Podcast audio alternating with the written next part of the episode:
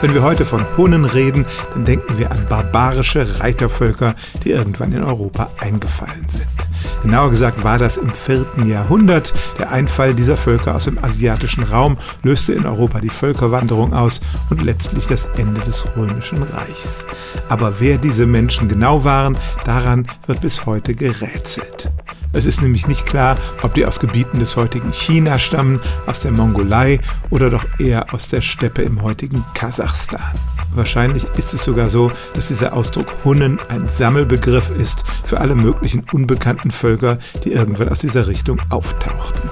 Wie gesagt, diese Hunnen waren sehr gut zu Pferd, hatten hervorragende Waffen und konnten deshalb die europäischen Völker regelrecht überrollen.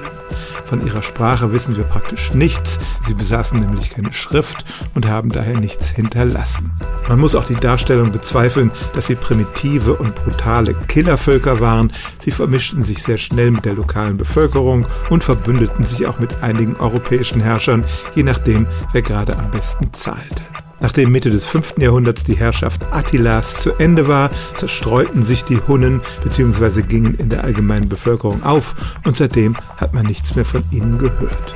Und wer die Hunnen ursprünglich waren, das ist bis heute weitgehend unbekannt.